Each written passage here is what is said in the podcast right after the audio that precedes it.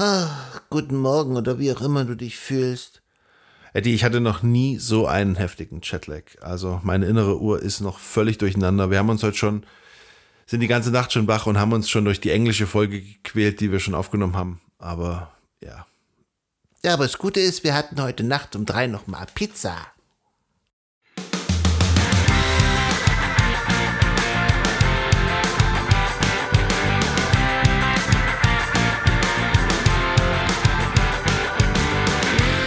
In der heutigen Folge geben wir dir eine Schritt-für-Schritt-Anleitung, wie du ein Krankenhaus hacken kannst.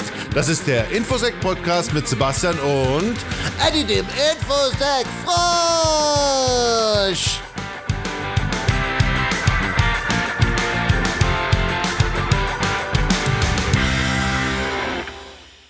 Folge 49! Hallo Eddie! Hallo und herzlich willkommen heute am 21. August 2022. Wir sind völlig neben der Spur und haben den Chatlag unseres Lebens. Aber noch viel schlimmer, die DEFCON ist vorbei. Wir haben bereits die Flüge für nächstes Jahr ähm, ja, ausgecheckt und äh, sind auch kurz davor, die zu buchen. Vielleicht sehen wir uns nächstes Jahr. Wir werden auf jeden Fall da wieder sein. Eddie, gibt es irgendwas zu berichten? Ja, wir waren auf der, äh, also nicht auf, aber an der Area 51. Wir sind da mit so einem richtig coolen Dodge Challenger in Schwarz hingefahren. Wir waren am Backgate. Ich habe ein Foto von mir auf dieser, auf dieser Mailbox da. Also wer sich da ein bisschen auskennt, ja, und ich sehe auch echt süß aus auf dieser Mailbox. Ja, und wir hatten auch Begegnungen mit den Camo-Dudes. Das sind die, die Typen, die in den weißen Pickup-Trucks da rumfahren und die Area 51 They protected. Ja. Und die sind wirklich freaking ready, die Typen. Also wir hatten drei hinter uns. Und ja, ich habe ähm, ich hab einen Songtitel auch dazu geschrieben, namens Camo Tudes. Ah, für die, die es vergessen haben, Sebastian hat es sich ja mal, er hat sich ja in dieser Metal-Band da beworben und er wurde genommen und ja, es ist äh, nicht nur gut für meine Ohren. Aber ja, ist auf jeden Fall ein lustiger Titel, Camo-Dudes, die da total gelangweilt sind und die ganze Zeit darauf warten, dass sie irgendwelche Touristen nerven können. Ja, was haben wir noch, Eddie? Mm, ich hatte mich ja beschwert wegen meiner Hinreise. Ja, also für alle, die, die es nicht mitbekommen haben, ich habe Eddie, um ihn ins Handgepäck zu bekommen, in so einen Vakuumbeutel gesteckt, die Luft rausgesaugt und dann war er, naja, fast schon zweidimensional und ziemlich hart. Ähm, er hat sich da beschwert, aber auf dem Rückflug hatte er seinen eigenen Platz im Flugzeug. Und wer sehen will, wie Eddie durch diese Röntgenmaschinen auf äh, an der Sicherheitskontrolle geht, wir haben ein Foto dazu hochgeladen. Ah, übrigens, nicht vergessen, ich habe schon einen Tweet dazu verfassen lassen. Updatet eure Apple-Geräte. Es gibt da eine große Sicherheitslücke, also geht einfach in Einstellungen, allgemein, Software-Updates und macht das updatet eure ganzen Apple-Sachen, ist wirklich wichtig. Aber natürlich erst nachdem ihr die Folge gehört habt. Eddie, fangen wir an mal mit unserem eigentlichen Thema für heute. Und zwar geht's um IT-Sicherheit in Krankenhäusern und wie man ein Krankenhaus hackt. Also wir wollen sozusagen eine Schritt-für-Schritt-Anleitung geben, wie ihr eine Ransomware-Attacke gegen wirkliches Krankenhaus durchführen könnt. Ja, kurze Erklärung noch. Also Ransomware ist es, also quasi entweder ein Trojaner oder ein Wurm. Auf jeden Fall, das Ziel ist es, dass es eure wichtigen Dateien oder alle Dateien verschlüsselt und dann, äh, ja, wollen die natürlich Geld von euch. Wir hatten auf der DEFCON die Chance, uns mit echten Experten austauschen zu können, die Erfahrung haben in dem Ransomware-Bereich, die Kliniken betreut haben, denen das passiert ist. Wir haben die Chance gehabt, Medizingeräte selber zu hacken und dann Schwachstellen auszutauschen. Wir haben auch jetzt nach der DEFCON schon äh, Nachrichten hin und her geschickt. Also es hat sich wirklich gelohnt, dahin zu gehen und es war eine echte Bereicherung. Ja, aber eine Frage, die ich mir wirklich gestellt habe, als ich da war, ist, wenn man jetzt äh, Opfer eines Ransomware-Angriffs geworden ist, geben die Angreifer tatsächlich den Schlüssel raus? Und die überraschende Antwort ist, ja, die sind wirklich sehr, sehr hilfsbereit und der, der Customer Service ist wirklich gut in der Ransomware-Industrie. Also, ja, also das ist, äh, war für mich ein bisschen überraschend. In den USA ist es üblich, dass die Versicherungsunternehmen die Verhandlung führen mit den Erpressern. Aber man muss dazu sagen, in manchen Rechtsordnungen ist es auch nicht erlaubt, das Lösegeld zu zahlen. Oh, Zeit für einen Shoutout. Ja, wir wollen auf jeden Fall Eric Lures erwähnen. Er war auch Sprecher auf der DEFCON und er ist ein wirklich super netter, sympathischer Typ. Er hat uns eine, eine kleine Medaille überreicht. Die ist auf der einen Seite rot und auf der anderen Seite blau, also für Red Teaming und Blue Teaming. Und auf der einen Seite steht Exploiting Vulnerabilities to, to Defend Patients. Und ja, also, ja. Ja, für alle, die dies nicht wissen, Sebastian kann nicht sonderlich gut mit äh, Komplimenten umgehen. Also Eric hat auf jeden Fall unfassbar viel Erfahrung. Er hat viele Kliniken betreut, die betroffen waren. Wir haben viele Konzepte mit Medizingeräteherstellern diskutiert, mit Verantwortlichen, mit anderen Hackern und Pentestern. Es gibt Pentester, die auch wirklich nur auf Kliniken spezialisiert sind. Also auf jeden Fall sehr interessantes Feld gewesen. Also ich habe sehr, sehr viel Input. Ich habe immer noch nicht alles verarbeitet. Du wirst dich vielleicht jetzt fragen, wie betrifft es mich? Aber ich habe jetzt irgendwie kein Krankenhaus und äh, ich will auch keins. Aber denk mal dran, früher oder später wirst du vielleicht auch Patient sein, gewollt oder ungewollt. Und die Grundsätze, die wir da diskutiert haben, gelten natürlich auch für alle anderen Unternehmen und auch eigentlich auch für dich privat. Also bleib dran, wollte ich damit nur sagen. Okay, fangen wir an. Was wäre der erste Schritt, den ihr machen müsstet, um ein Krankenhaus zu hacken? Und wir haben gelernt, es beginnt eigentlich immer mit Phishing oder mit Malware. Also, ja, schaut als erstes, ob ihr ein paar Zugangsdaten bekommt. Dafür gibt es ja öffentliche Listen oder schaut mal auf dehashed.com, macht ein bisschen Phishing. Ja, checkt auch die DNS-Records. Wir hatten das schon mal. Das ist ja das, was quasi wie das Telefonbuch ist. Schaut danach, ob es da irgendwelche Dienste gibt, die ihr exploiten könnt. Seid einfach mal kreativ und uh, schaut mal nach Microsoft 365. Da kann man sicherlich auch viel machen, wenn man nur ein kleines bisschen kreativ ist. Ja, aber ihr braucht natürlich ja noch die Malware selbst. Aber wenn man da jetzt einfach mal googelt nach Malware-Bilder, ja, ihr werdet schon was finden oder ihr werdet jemanden finden, der euch helfen kann. Egal, seid einfach kreativ. Das Einzige, was es braucht, ist da so ein bisschen Recherche und ein bisschen Zeit und denkt daran, eure Spuren zu verwischen. Aber früher oder später werdet ihr eine Lösung finden, das garantiere ich euch. Eddie, lass uns kurz über Eternal Blue reden. Oh ja. Eternal Blue wurde ursprünglich entwickelt von der NSA und die haben quasi diese, es war ein Zero-Day-Exploit und die haben das nicht weiter an Microsoft gegeben, sondern die haben den quasi aufgehoben, haben den auch eingesetzt. Aber dieser Exploit ist irgendwann verloren gegangen und wurde geleakt von einer Hackergruppe namens Shadow Brokers. Äh, Eternal Blue wurde auch verwendet von anderen Staaten, Russland gegen die Ukraine und vielleicht habt ihr schon mal von den Sachen gehört, WannaCry oder NotPetya. Falls nicht, schaut mal nach, googelt das mal, das ist wie ein James Bond-Film. Ja, und das Gute ist, dieser Exploit ist sehr, sehr stabil, auch ziemlich schnell, leicht auch umzusetzen und kann, der kann das ganze Netzwerk infizieren. Und das Beste daran ist, so ziemlich jede Windows-Version, die im Umlauf ist, ist davon betroffen wenn die Windows-Version nicht gepatcht ist. Und genau das ist ja aber das Problem. Maschinen in Kliniken sind oft nicht gepatcht, weil die müssen rund um die Uhr erreichbar sein, sie haben keine Downtime, sie haben Personalmangel. Ja, es gibt da ziemlich viele Gründe, aber egal erstmal. Ähm, also der erste Schritt ist, du musst deine Malware irgendwie so mit Eternal Blue kombinieren und dann jemanden finden, der draufklickt. Und dann ist der erste Schritt, dass der erste Computer verschlüsselt wird. Das Ding ist schnell, also wenn dein Antivirus nicht schneller ist oder du gar keins hast, dann ist sozusagen der erste Schaden schon eingetreten. Das, was Eddie beschrieben hat, ist sozusagen das Vorgehen einer normalen Ransomware-Attacke. Aber mit Eternal Blue hat man die Möglichkeit, den Payload so anzupassen, dass er quasi so selbstreplizierend ist.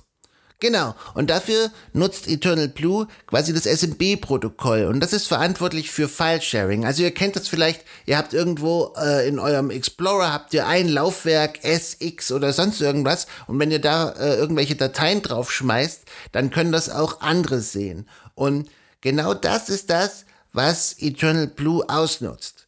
Genau, SMB ist ein recht altes Protokoll, es gibt da verschiedene Versionen von und gerade ältere Versionen haben Sicherheitslücken, die von Eternal Blue ausgenutzt werden können und die ihr natürlich auch mit eurer Malware ausnutzen könnt. Ja, und Eric hat uns ja gesagt, Eternal Blue ist tatsächlich noch der Hauptgrund, warum solche Angriffe erfolgreich verlaufen. Das heißt, ihr braucht ein Opfer im Netzwerk und ihr habt eigentlich alle Rechner auf diesem Netzwerk erwischt. Also, du hast es geschafft. Äh, ja, jetzt kannst du nach, dein, nach deinem Lösegeld fragen oder herausfinden, ob das Klinikum funktionierende Backups hat. Okay, aber was sind die Gründe? Warum ist es gerade bei Kliniken möglich, dass solche Angriffe erfolgreich verlaufen? Ich meine, Kliniken sind nicht die einzigen, aber ja, bei Kliniken steht halt ein bisschen mehr auf dem Spiel und es häuft sich halt. Und es gibt, wie gesagt, auf der DEFCON auch ein eigenes Village dafür, was genau diese Themen behandelt und äh, das nicht ohne Grund. Also, erster Grund ist, es gibt keine guten und wiederherstellbaren Backups. Kliniken arbeiten mit sehr, sehr vielen Daten und viele Daten bedeutet natürlich auch viele Fehlerquellen und wenn man große Backups wiederherstellen will, da kann schon einiges schiefgehen. Vor allem, wenn man das lange Zeit nicht mehr gemacht hat und nicht sicher gehen kann, ob eine Wiederherstellung wirklich möglich ist. Der nächste Punkt, Eddie, ist Patch-Level. Patching ist ein Riesenthema in Kliniken. Also nicht nur was Windows betrifft, da laufen teilweise zehn Jahre alte Containermaschinen, was auch immer. Eternal Blue ist jetzt, glaube ich, ja, schon ein, also fünf Jahre oder so, auf jeden Fall schon publik und Microsoft hat für alle Windows-Versionen Patches äh, geliefert. Aber sie müssen natürlich auch installiert werden, auch gerade auf Medizingeräten. Aber die will man nicht neu starten. Man möchte nichts kaputt machen. Man möchte keine Updates installieren. Vielleicht gibt es auch den Hersteller schon nicht mehr oder der Hersteller supportet das nicht mehr. Das ist sozusagen End of Life. Ja, und der letzte Punkt ist natürlich, alle Maschinen sind im selben Netzwerk. Wir haben ja gerade darüber gesprochen, dass es mit Eternal Blue möglich ist, den Payload so anzupassen, dass er sich quasi von selbst vermehrt. Und wenn man natürlich alles in ein Netzwerk packt, wo jeder Computer dann mit, äh, mit jedem anderen Computer kommunizieren kann, dann kann er natürlich auch jeden anderen Computer infizieren. Und dann hast du sozusagen deine eigene kleine Pandemie in deinem Netzwerk. Und der letzte Punkt, der immer wieder angesprochen wurde, sind Versicherungen. Das Problem in den USA ist nämlich das, dass man sich gegen solche Risiken versichern kann. Das heißt, man kann sozusagen so ein bisschen seine Faulheit oder Inkompetenz durch eine entsprechende Versicherung abdecken lassen.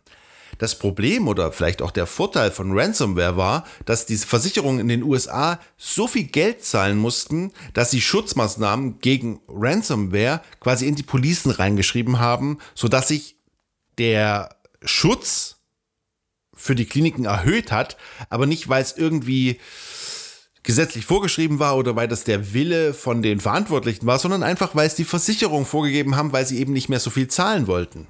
Und wer jetzt denkt, dass es in Deutschland jetzt wahnsinnig anders ist, äh, ist es nicht. Also ich war auf einer IT-Sicherheitskonferenz. Da, das war so ein bisschen, das fühlte sich so ein bisschen an wie der, der Preis ist heiß. Also es war eine reine Werbeveranstaltung.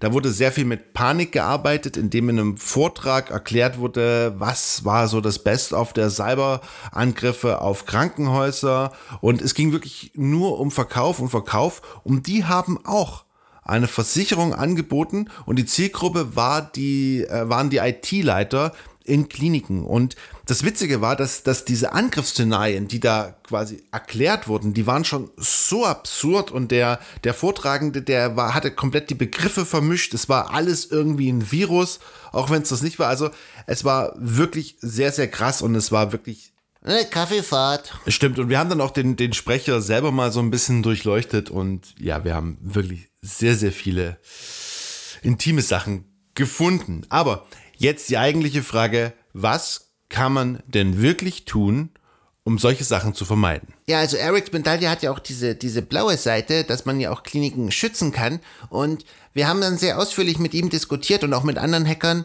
was hätte jeden der Ransomware-Angriffe, die er bisher betreut hat, stoppen können. Okay, und das ist jetzt schon wirklich eine harte Aussage, also von einem Profi, der sagt, alle Ransomware-Angriffe, die ich bisher gesehen habe, hätten durch die folgenden Maßnahmen gestoppt werden können. Aber fangen wir an. Der erste Punkt natürlich Backups. Backups, die auch wirklich wiederhergestellt werden können. Und Ransomware ist nicht das einzige, was schiefgehen kann im IT-Bereich. Also da können auch andere Fehler auftreten. Es ist immer gut, Backups zu haben. Punkt Nummer zwei. Patching. Mach's einfach. Alles patchen. Aber da hört es nicht ganz auf. Also Patching ist leider nicht die ganze Lösung. Man muss auch ein sogenanntes Härten oder Hardening der Maschine durchführen. Und da kann man einfach mal schauen nach CIS Benchmarks, also CIS Benchmarks. Ja, und da gibt's für jedes Betriebssystem äh, sozusagen Vorlagen, welche Einstellungen vorgenommen werden müssen, um Maschinen sicherer zu machen. Also da werden zum Beispiel alte Protokolle abgeschalten, äh, über die ja zum Beispiel Eternal Blue funktioniert oder es werden äh, Sicherheitseinstellungen erhöht oder, oder einfach Passwortvorgaben gemacht und alles. Also das ist sehr umfangreich, aber wenn man das einmal einsetzt, äh, dann ist man schon ziemlich, ziemlich gut unterwegs. Und der letzte Punkt ist Netzwerksegmentierung. Wir haben schon darüber gesprochen, dass Eternal Blue nicht aufhört, bei dem ersten Rechner, der infiziert wurde. Und das kann auch sein, dass auch in der Zukunft ähm, Sicherheitslücken gefunden werden, die sich auch einfach weiter verbreiten können im Netzwerk. Das ist ja gerade auch Ziel des Angreifers. Wenn ich jetzt natürlich alle Rechner im selben Netzwerk habe, dann sind natürlich alle Rechner betroffen.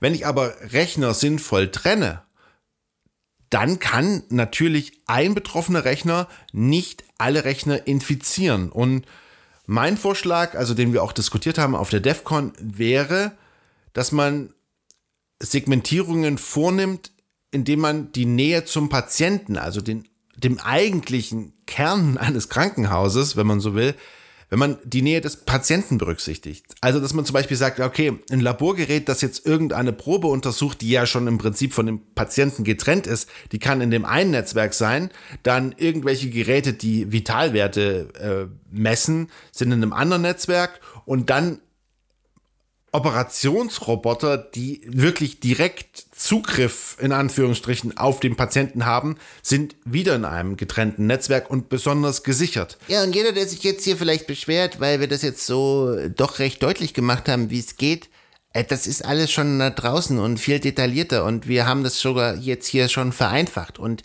der große Unterschied ist natürlich, äh, hier habt ihr einen Frosch, den ihr vielleicht sonst nicht habt. Also, es ist leicht reinzukommen aber es ist auch leicht, Netzwerke zu schützen und jeder Verantwortliche sollte sich jetzt fragen, okay, wie habe ich denn die Zeit, die ich bis jetzt hatte, und davon hatte ich ziemlich viel, wie habe ich die denn genutzt? Ja, und wird euer Klinikum gerade angegriffen, auf Grundlage der Sachen, die wir hier gerade erklärt haben, dann ist das allein euer Schuld. Also, ihr seid allein dafür verantwortlich, für eure IT und für die Patienten, die sich darauf verlassen. Und Falls ihr noch nie irgendwas gehört habt von WannaCry, Eternal Blue und wie das euer Netzwerk beeinflussen kann und wie das alles zusammenhängt, sucht euch einen anderen Job. Weil spart euch das Geld für diese Versicherung, weil wenn ihr das nicht versteht, könnt ihr als Verantwortliche euer Netzwerk niemals schützen. Und mit diesen wenig netten, aber ehrlichen Worten an alle ignoranten Verantwortlichen verabschieden wir uns für diese Woche. Das war der Infosec-Podcast mit Sebastian und Eddie, dem Infosec-Frosch. Wir hören uns nächste Woche hoffentlich ausgeschlafen wieder. Folgt uns auf Twitter, Eddie-Infosec. Bis dahin, bleibt sicher. Tschüss.